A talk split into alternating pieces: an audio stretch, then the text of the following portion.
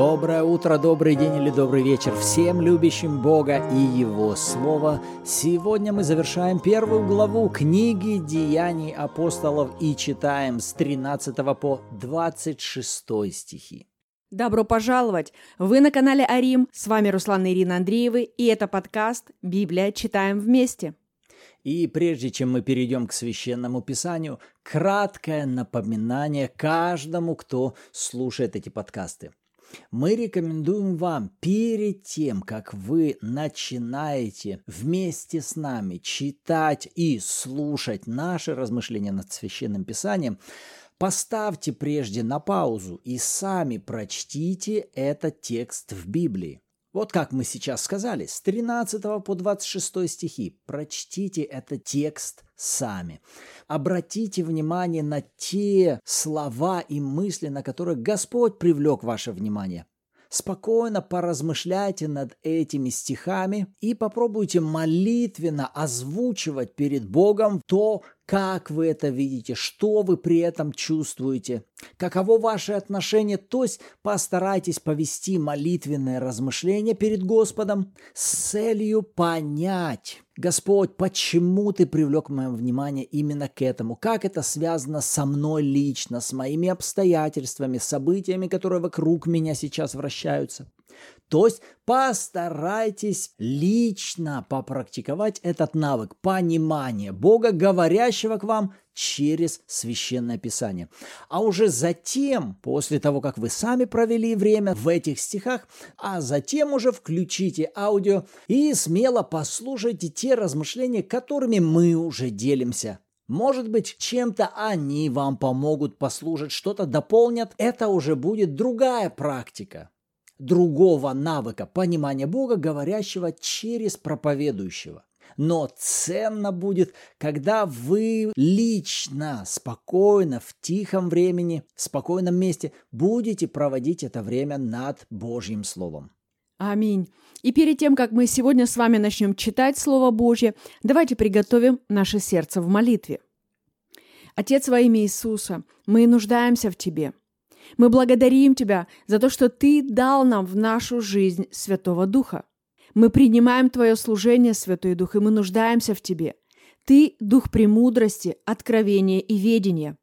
И мы смиряемся под Твою крепкую руку. Веди, руководи и направляй, а мы соглашаемся принимать в радости и благодарении во имя Иисуса. Аминь. Аминь. Итак, с 13 стиха. «И придя, речь об апостолах, Взошли они в горницу, где и пребывали. Петр, Иаков, Иоанн и Андрей, Филипп и Фома, Варфоломей и Матфей, Иаков Алфеев и Симон Зелот и Иуда, брат Иакова. Все они единодушно пребывали в молитве и молении с некоторыми женами и Марией, матерью Иисуса, и с братьями его. И в те дни Петр, став посреди учеников, сказал, «Было же собрание человек около 120. Мужи, братья, надлежало исполниться тому, что в Писании предрек Дух Святый устами Давида об Иуде, бывшем вожде тех, которые взяли Иисуса. Он был сопричислен к нам и получил жребий служения сего но приобрел землю неправедную мздою, и когда не зринулся, расселось чрево его, и выпали все внутренности его. И это сделалось известно всем жителям Иерусалима, так что земля та на отечественном их наречии названа Акелдама, то есть земля крови. В книге же псалмов написано «Да будет двор его пуст, и да не будет живущего в нем, и достоинство его да примет другой.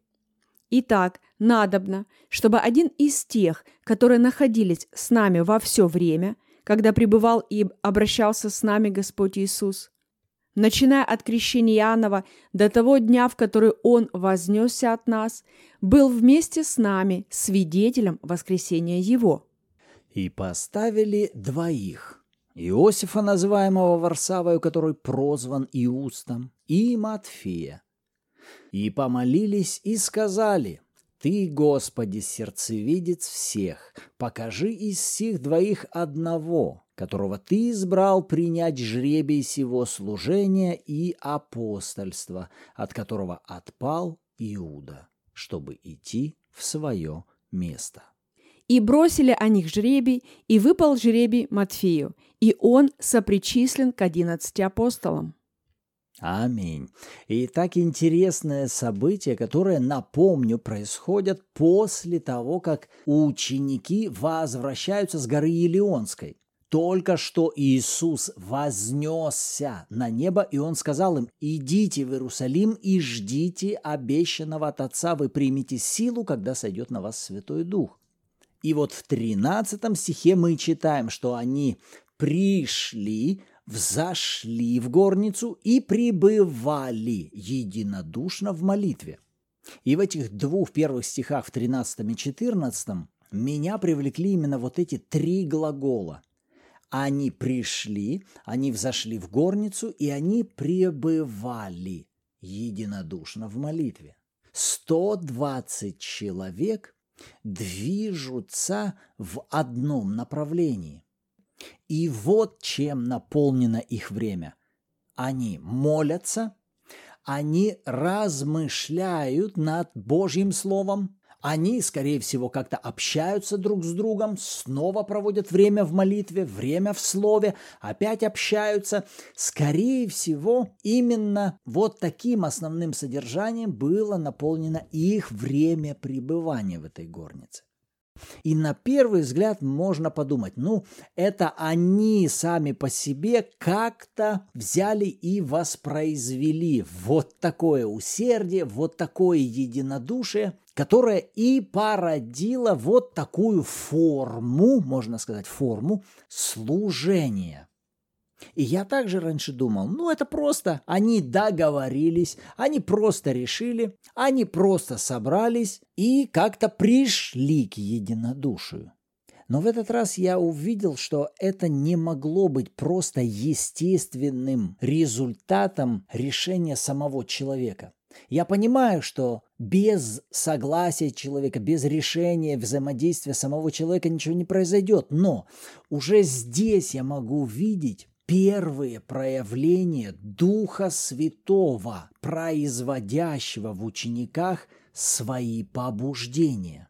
Я напомню, что в 20 главе Иоанна после своего воскресения Иисус пришел к ученикам, дунул на них и сказал «примите Святого Духа». И мы с вами говорили, что в тот момент ученики приняли Святого Духа, результатом которого стало их рождение свыше их дух возродился, воскрес из мертвых, и дух Божий соединился с их духом.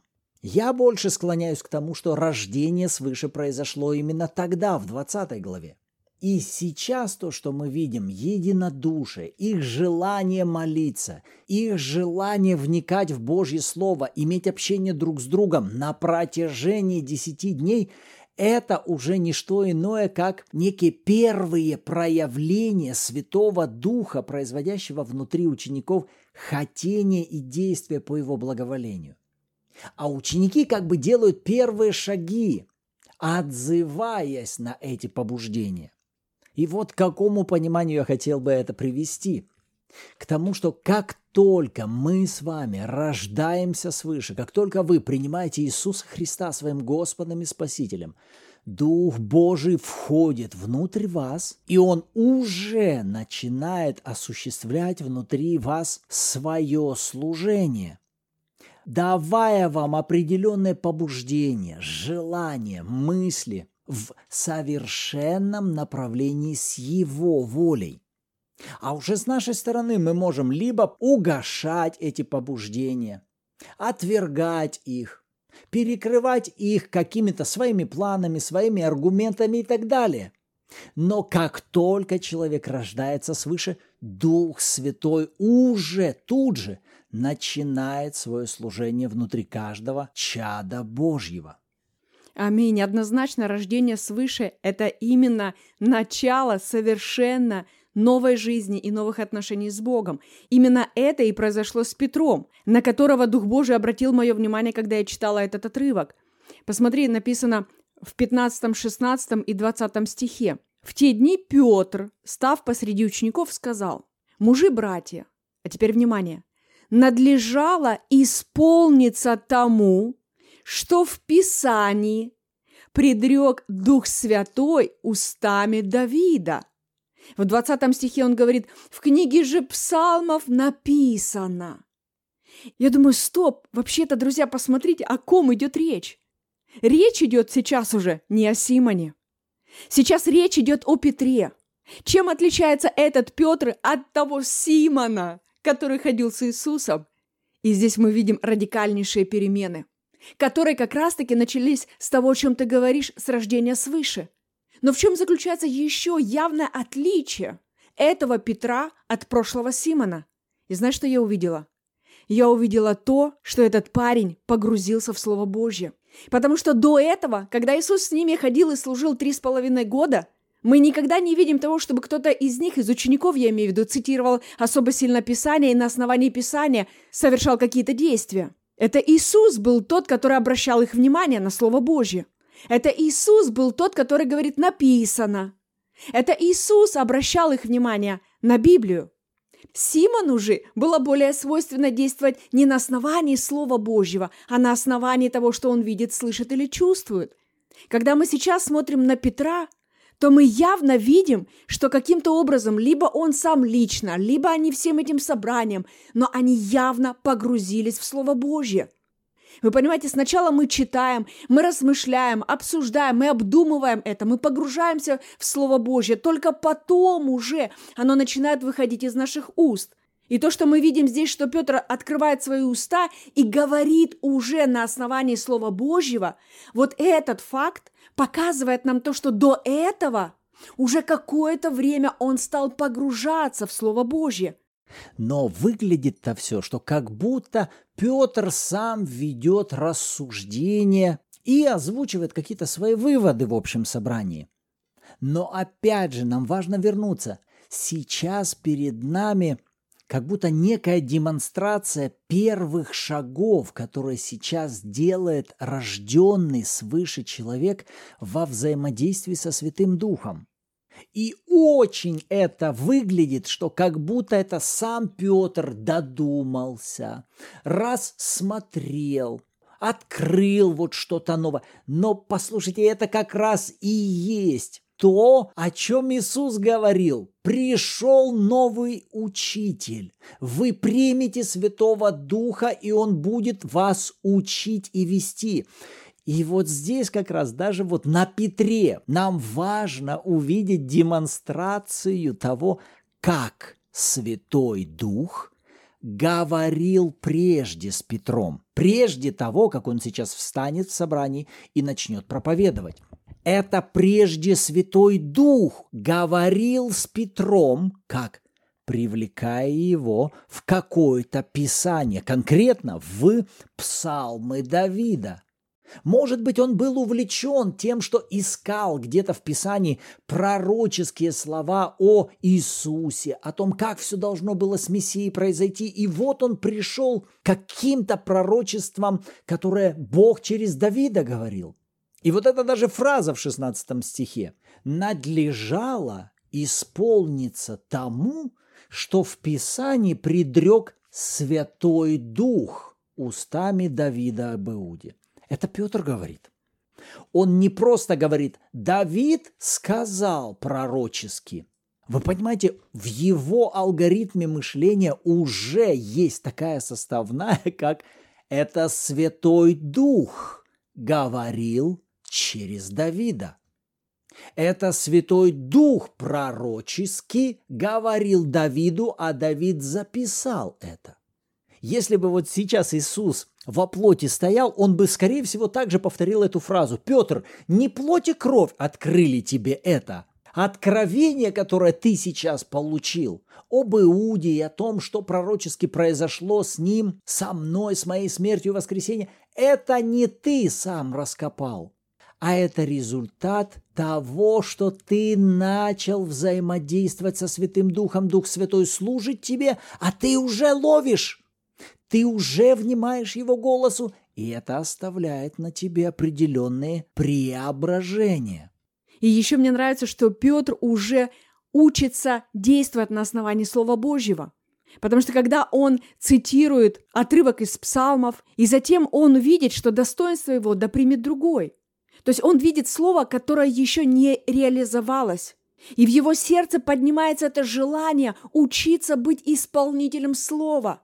Вот то, что меня привлекло в данном случае, что это желание поднялось от размышления о Слове Божьем, от того, что он пребывал в этом Слове, он размышлял над ним.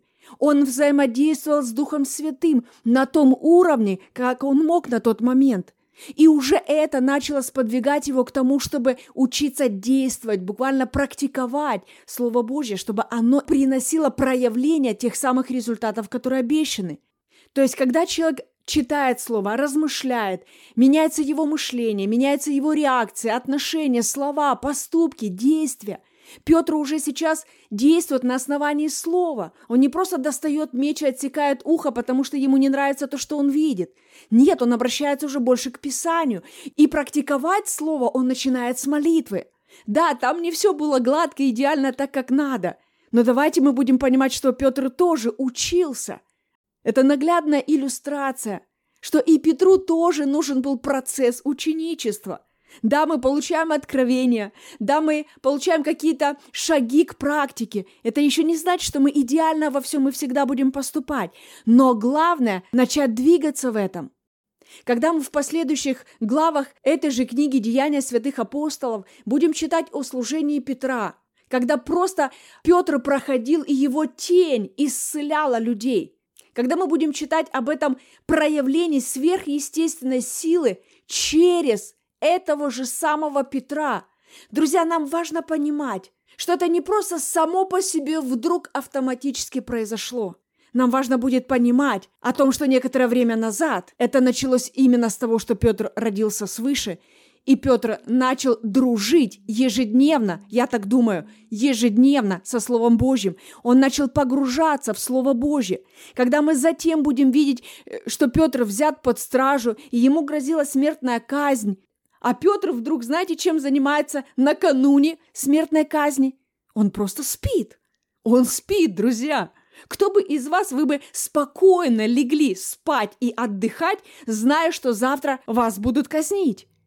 Понимаете, это сверхъестественное проявление Божьего шалома, Божьего мира. Все на месте, ничего не сломано. Я нахожусь под защитой и оградой Господа. И мы видим, как ангел Божий приходит и выводит его из тюрьмы. Друзья, это сверхъестественное проявление силы Божьей. Но когда мы видим подобные истории, нам важно понимать, это результат. Именно на это Дух Божий обратил мое внимание. Это результат того, что прежде было с Петром за кулисами. Потому что то, что происходит в духовном мире, когда мы проводим время с Богом, с Его Словом, в молитвах, размышлениях, это первично. Это мир причин. А когда мы видим проявление обетований Божьих, проявление силы Божьей, это уже результат, это следствие. И нам важно разбираться не просто со следствиями. Понимаете, то, что мы достанем меч и начнем сейчас отсекать уши, это не решит проблему. Нам важно обратиться к Господу, пойти в нашу тайную комнату и спросить Бог, что мне нужно начинать менять в моем мышлении, в моем говорении, в моих реакциях, в моем поведении, что мне нужно менять, чтобы результаты стали другими. И вот тогда Бог начинает с нами разговаривать на другом уровне. И когда мы начинаем с Ним общаться на другом уровне, в Его Слове, вот после этого и результаты наши начинают меняться. И я знаю, что богословы долгое время спорят вокруг вот этой истории, которая описана в первой главе. Одни говорят, что то, что сейчас бросают жребий о двенадцатом апостоле, это было, ну, как бы неправильно – как бы они все еще действуют по ветхозаветней модели, бросают жребий в то время, когда уже стала активной новая модель господства Иисуса и принятия мнения Бога через Святого Духа. И эта часть богословов, они утверждают, что в результате как бы этим кандидатом на 12 апостольство мог вполне претендовать тот же апостол Павел – Поэтому то, что сделали здесь апостолы в первой главе, было неверным. Другая часть богословов сводится к тому, что нет, то, что было сделано, здесь было сделано правильно, они двигались под водительством Святого Духа. Матфей вошел в число апостолов в совершенном согласии с волей Божьей. И я не хотел бы сейчас также оспаривать и говорить, кто прав и какое толкование верно я больше для себя вот здесь увидел первые шаги, которые делает сейчас церковь, приобретая свой опыт взаимодействия со Святым Духом. И повторюсь, я больше проецирую этот пример на себя, потому что я за собой так часто замечал то, что я могу начинать взаимодействовать со Святым Духом и получать какое-то понимание от Него, получать какое-то откровение, но получив часть понимания, следующую часть уже как осуществить, что сделать, я уже дальше додумываю сам, стратегию формирую сам, пути достижения устанавливаю сам и осуществляю это уже сам – и вот здесь я больше склоняюсь к тому, что Петр получает это откровение. Да, пророчески было предсказано, что один из учеников предаст Иисуса. Да, он увидел в Писании, что жребий его в результате да примет другой. Но вот здесь, когда мы опускаемся ниже, с 21 стиха мы видим, что Петр начинает уже показывать путь и критерии. Он устанавливает четкие критерии. Итак, надобно, чтобы один из тех, которые находились с нами во все время. Итак, критерий. Критерий следующего апостола следующее. Он должен был быть с нами все время когда Иисус совершал свое служение, начиная от его крещения у Иоанна, заканчивая его вознесением. И этот человек должен был также быть свидетелем его воскресения. Итак, Петр устанавливает три критерия, на основании которых они сейчас как бы отделяют, кто соответствует этим критериям. Из этого собрания 120 и этим критериям соответствовали всего два человека. Затем они берут, бросают жребий. И да, я больше склоняюсь, что бросание жребия – это все еще та ветхозаветняя модель которую использовали и священники, и Гедеон со своими шкурами. В общем, как бы некий микс здесь сейчас происходит. Они бросают жребий, и жребий выпадает Матфею, и он сопричислен к одиннадцати апостолам. И я повторю, я сейчас не хочу утверждать и говорить, здесь была ошибка. Нет, я для себя вижу, что я точно так же зачастую могу действовать во взаимодействии со Святым Духом, где я могу начинать по духу, а заканчивать по плоти. И это меня приводит к тому, насколько важно для нас, доходя до какого-то понимания, а здесь, в частности, Петр пришел к пониманию «да», должно произойти замещение, кто-то должен войти в это достоинство.